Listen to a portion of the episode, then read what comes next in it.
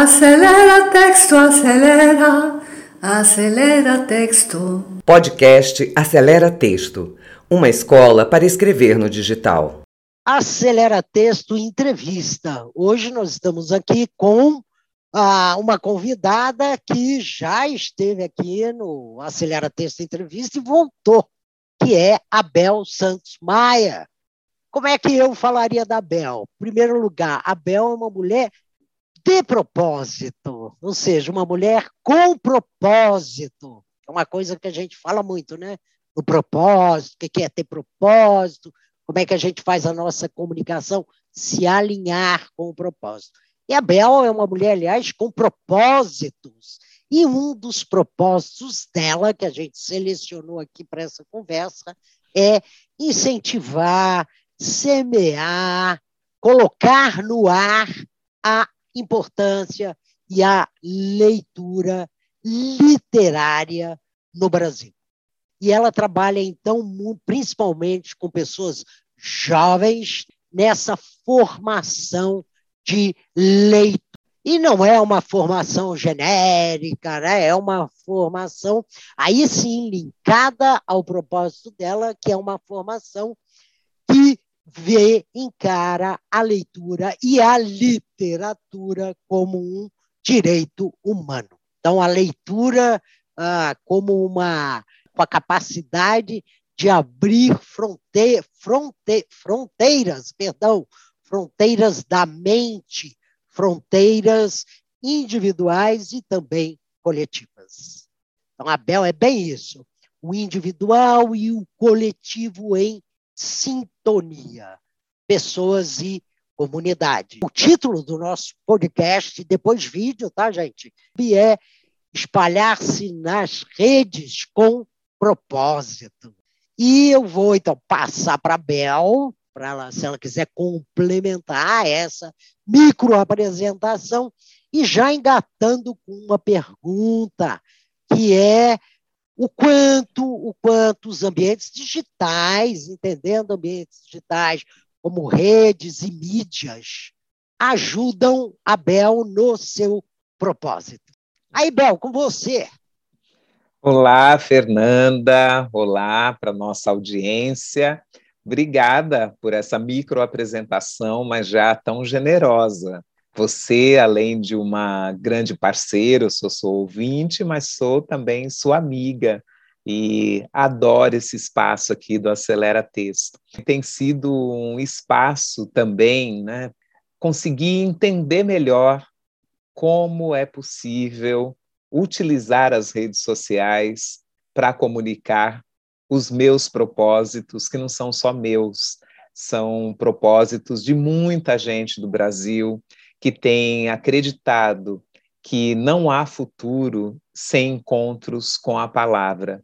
E o encontro com a palavra é encontrar-se com aquilo que já foi escrito, mas também perceber que nós somos sujeitos que podem escrever cada vez melhor. E esse melhor, ele está conectado a trazer, né, trazer mensagens, trazer histórias que façam sentidos individualmente, mas também para os coletivos e conseguir entender, né, que a gente só constrói o nosso estilo quando a gente conhece as regras, né? Alguém já falou, para conseguir quebrar regras, a gente precisa conhecê-las. Então, esse espaço da leitura e da escrita de mãos dadas tem sido muito importantes. A única coisa que eu acrescentaria e da minha apresentação é que nessa conexão entre o individual e o coletivo, eu tenho apostado muito em bibliotecas comunitárias. É uma delícia ir para a livraria e poder comprar o livro que você deseja, mas nem todo mundo tem essa condição então, eu tenho investido muito nas bibliotecas comunitárias, com esse espaço em que os moradores podem decidir sobre os livros que eles gostariam que estivessem lá. E aí esses livros viram de toda a gente, não tem só um dono. E também estimulado muito a troca de livros, né?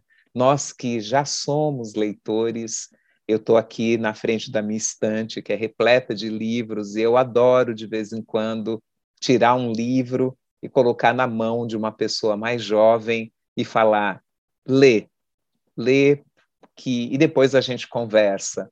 Então acho que isso também é uma coisa bem interessante de ser feita.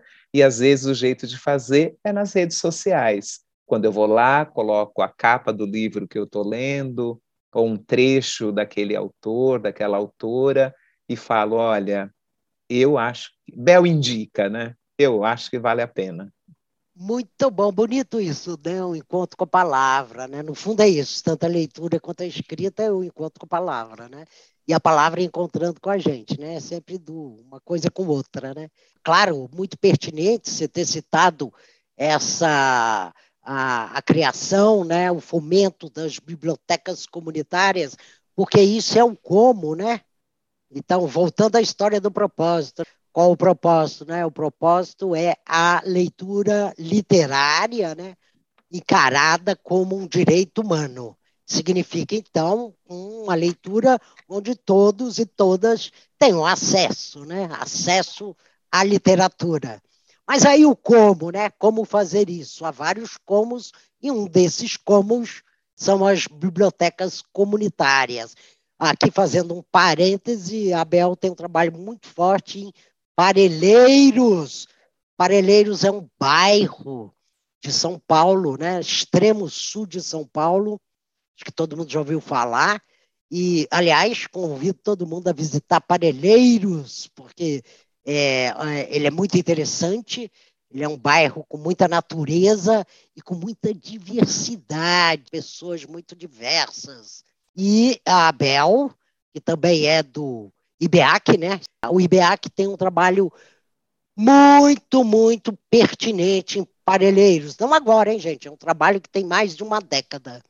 E entre eles uma biblioteca, mas isso é assunto para outro podcast. Ah, o que nós vamos falar aqui são de uso das redes sociais. Então, aproveitando aqui, Bel, tem muita gente, muita gente, inclusive, vamos dizer, da velha guarda, pessoas que foram criadas, educadas aí né, em torno do, dos livros, das estantes, que faz uma certa, vamos dizer, uh, contraposição. Às vezes diz assim: o pessoal nas redes não escreve tão bem, ah, como o pessoal escreve mal nas redes sociais, ou esse pessoal não lê, coisa que sempre me deixa com o cabelo em pé quando eu leio e ouço isso, porque eu acho que isso não é exatamente verdadeiro. Então, fale um pouco sobre isso. Qual é a sua opinião sobre o escritor, e aí entendendo todos, né, o escritor nas redes e, e esse leitor? Olha, Fernanda, eu sou, eu fui alfabetizadora, né, durante 11 anos. Eu a minha formação, né, eu saí lá do do primeiro grau, né, da oitava série, fiz o primeiro ano do que chamava colegial e decidi fazer magistério. Eu venho de um bairro periférico da cidade de São Paulo, uma área de favelas, e eu já com 14 anos alfabetizava, né, pessoas nessa favela, e eu decidi ser professora. E foi bem num período, né, estou falando do começo aí dos anos 80, em que a gente estava conhecendo Emília Ferreiro, né, uma mexicana que construiu, né, discutindo a psicogênese da linguagem e começou a levantar as hipóteses sobre a escrita. E foi uma confusão grande né, para a gente, porque a gente vinha do, do, ensino da silabação, né? Então, ba, bebi, bobu, da, de, dodu, e de repente vem essa pesquisadora e fala né, do ouvido e da importância das crianças escreverem e criarem hipóteses sobre a escrita. Eu estou trazendo essa história porque acho que isso foi marcante na minha compreensão de leitura e de escrita, de apostar, deixar a criança experimentar as hipóteses de como é escrever a partir daquilo que ela ouve. E hoje, quando eu vejo nas redes sociais as pessoas se manifestando, eu não estou falando só de jovem, a minha mãe, ela tem 84 anos e entrou no Facebook quando ela fez 80. Ela se deu esse presente. E no começo ela escrevia só para mim. Depois ela falava assim, para as filhas ela mandava áudio, que ela fala, eu não sei escrever direito, minha mãe estudou três meses e depois, quando eu fiz magistério, eu a apoiei nos processos de escrita também. E aí, depois ela começou a se encorajar. Hoje ela escreve, né? Ela não faz uma postagem, mas ela comenta as postagens das outras pessoas. E eu vejo que em qualquer geração, as pessoas criarem coragem, né? Essa autonomia que as redes sociais nos dão, né? Da gente poder dizer também. E felizmente, né? Alguns desses algumas dessas redes a gente consegue voltar e editar. Comentário no Instagram você não consegue, você tem que apagar e escrever de novo. Mas no Facebook você consegue. Então, eu, eu acredito assim que vale a pena escrever errado sobre as coisas certas. E aí eu não estou falando só de intimidades, né? Que tem gente que usa as redes sociais para falar de suas intimidades mas você trazer para as redes sociais coisas íntimas, percepções, afetos que mexem com outras pessoas também e que diz, olha, a palavra não é de, não tem um dono. Aí depois que você se encoraja, você percebe, né? Chega aí no acelera texto e fala, olha, eu quero escrever melhor, né? Eu não quero passar vergonha, eu não claro, quero escrever claro. errado. E aí a gente vai melhorando. Então, eu acho que é isso, né? E, e eu percebo que os jovens estão escrevendo mais e não menos com as redes sociais. Eu venho de um tempo que você fazia a redação, aquela redação às vezes pobre, pouco criativa, porque o medo de errar era maior do que a liberdade de dizer o que sentia. Então, é melhor você conseguir colocar lá né, o que você tem vontade, e a poesia tem ajudado demais, que de repente todo mundo vira poeta, né? Todo mundo se arrisca a trazer né, um, sentimento e imprime, põe no poste e espalha nas redes sociais. Eu sou uma entusiasta desse momento. Eu acho isso maravilhoso que essas coisas aconteçam. Ó, oh, gente, tô, a Bel estava falando aqui, é tão bonito que ela fala, e não é só bonito, é fundamentado. Eu estava pensando que eu acho que eu vou acelerar texto aqui. Vamos criar um conselho, conselho editorial acelera texto, e Bel já está convidada né, para estar nesse conselho. acho que vou convidar também outras pessoas. Para quê? Para ajudar, né, gente? A gente não faz nada sozinho. E aí, sempre que eu ouço a Bel, eu digo: olha essa, é, o que ela está argumentando aí faz todo sentido. Olha que bonito, né? Ela citando a mãe dela, Dona Dorinha. Dona Dorinha vai nos ouvir, depois nos ver aqui. Então, ó, beijo para Dona Dorinha. E a Abel citando a mãe dela, no fundo está dizendo o quê? Olha esse processo. É uma mulher com poucas letras, que é como a gente via, né? As pessoas que de repente descobre, descobre né, o Facebook e começa, ainda não faz postagem, mas já comenta. Quer dizer, começa essa iniciação e qual a tendência? Que cresça, que se fortaleça e que vá aprendendo cada vez mais. Aí a Bel sai da mãe dela, de 80, e vai para os jovens, que desavergonhadamente escrevem, escrevem muito nas redes. E o bonito isso que a Bel falou, né? Primeiro, escreva, escreva de qualquer jeito.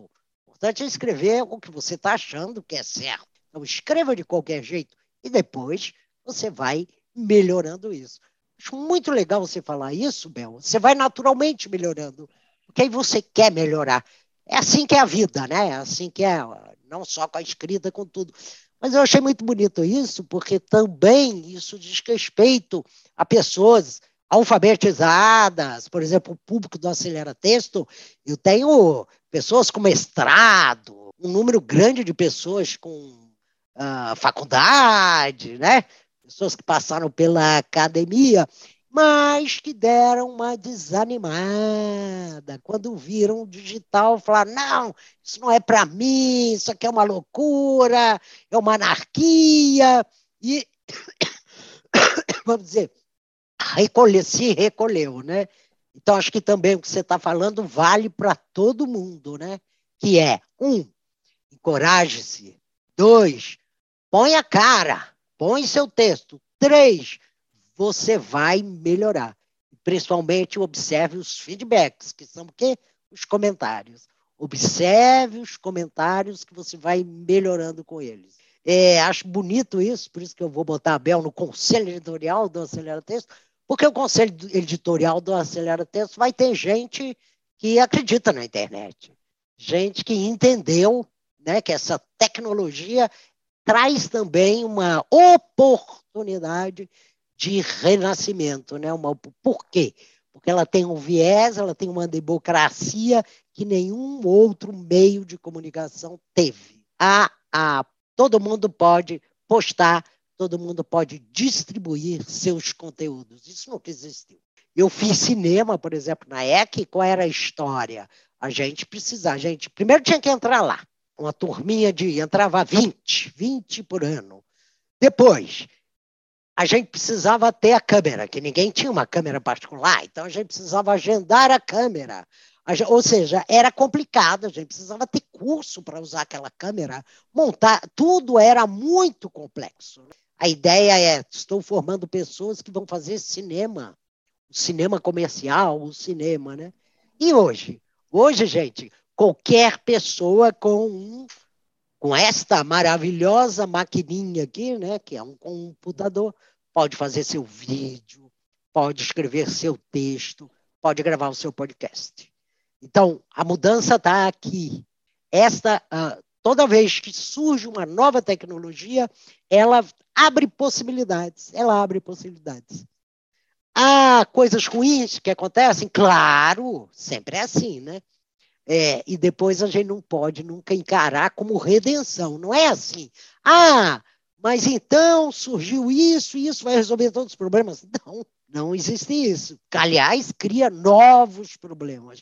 Mas a gente precisa ter essa visão de fundo, né? E dizer o que é que está acontecendo e mais, como eu posso ser protagonista neste acontecimento e é o que a internet favorece. Então, achei super bonito isso aí que a Bel está falando. Muito bacana, muito bacana mesmo. Bel, em última instância, o livro não briga com a postagem digital, correto? É falso isso, né? É uma, uma é a famosa dicotomia falsa, falsa dicotomia. Fale disso. Olha, nós estamos em São Paulo, né? Eu e você, e nós acabamos de ter a Bienal da Bienal dos Livros a Bienal que mais vendeu livros e com uma situação inédita. Três dias antes de encerrar a Bienal, já não havia mais ingressos. Eu estive lá várias vezes, participando, mediando mesas, e era uma coisa impressionante. Os corredores lotados de jovens, de famílias inteiras, de crianças pequenas, procurando o autor que ela leu, porque a gente ainda tem um outro fato, né? A gente está saindo aí de quase três anos saindo, continuamos na pandemia, mas saindo de um processo de isolamento em que o digital foi a única possibilidade de continuarmos conectados às outras pessoas, né? E a gente sabe que a literatura cumpriu um papel importantíssimo. A gente teve barquinhas literárias, a gente teve disque livro, foram tantas ações, né? podcasts literários, uma explosão, porque todo mundo queria colo, né? A gente estava dentro de casa e queria ser acolhido.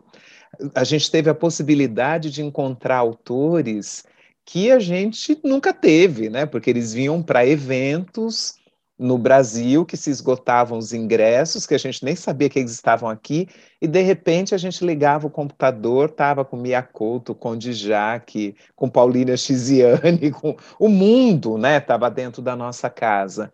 E aí quando vem uma Bienal que volta para o espaço físico, todo mundo quer ir lá e pegar autógrafo e comprar aquele livro que ela só ouviu falar. Tinha meninos e meninas muito jovens com lista. Eu encontrei o Iago, filho de uma das pessoas que trança meus cabelos. O Iago estava lá com uma sacola de livros, né, com a sua listinha de tudo aquilo que ele queria. Então, o digital né, fomentou ainda mais o desejo do livro físico. E isso não é de agora, né? Ainda que a gente olhe para estatísticas que coloque aí que a gente teve redução né, de venda de livros, livrarias foram fechadas, ligadas aí a vários fatores. Mas o que a gente tem são as livrarias de rua voltando. Então, esses, a gente, a palavra híbrida está né, tão presente, mas acho que é isso mesmo. Né? A gente vai viver com essas situações híbridas. Não vai dar para os eventos que eram totalmente digitais migrarem para só físicos, e também, né, ninguém quer viver só no mundo digital, eles são complementares. E um dos eventos físicos né, que eu tive agora, que foi o Biblioteca Viva, estava responsável pelo Sistema Nacional de Bibliotecas do Quênia. E eles têm uma ação né, que eles desenvolveram durante a pandemia, que foi pedir para as pessoas doarem os celulares que não usavam mais, para que eles pudessem colocar livros digitais e entregar em uma favela que as pessoas tinham perdido todo o acesso.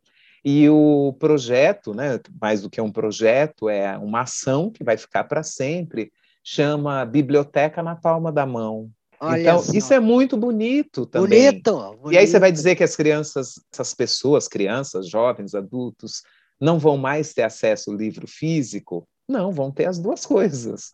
Né? Hoje elas podem ter a biblioteca na palma da mão, em algumas línguas que elas falam, e também as bibliotecas que aos poucos vão se reabrindo. Nossa. Então não são, não tem dicotomia, né? Tem complementariedade. É, e solidariedade. No fundo, também tem uma solidariedade entre um e outro. Muito bacana. Uh, gente, nós vamos aqui caminhando para o final, por causa de uma questão de tempo mesmo, que a outra coisa que a internet está causando são muitos conteúdos. Então, eu, eu hoje concluo que a gente não, não deve se alongar. Por que não deve se alongar? Porque senão as pessoas já vão mudar para outra coisa. Né? Aqui embaixo, tá, gente, vai estar tá o Instagram da Bel, Bel Santos Maia, Certamente muita gente está vendo, que vai ver, ouvir o podcast e ver o vídeo já conhece. Mas para quem não conhece, não perca essa oportunidade. Então, siga a Bel no Instagram. Né? Tem conteúdos muito, muito uh, bacanas. Né? E Bel não tem canal no YouTube, apesar de eu sempre puxar a orelha dela. Mas também, se você for no YouTube digitar o nome dela, vai ter muita coisa lá que as pessoas vão colocando, né? E para finalizar, eu queria que a Bel falasse rapidamente de um vídeo que é resultado, né, do, do trabalho dela, uh, de um vídeo, de um livro, e dizer quando é que vai sair esse livro, Bel? Diga aí qual é o título dele e uma rápida sinopse aí para a gente deixar o gostinho.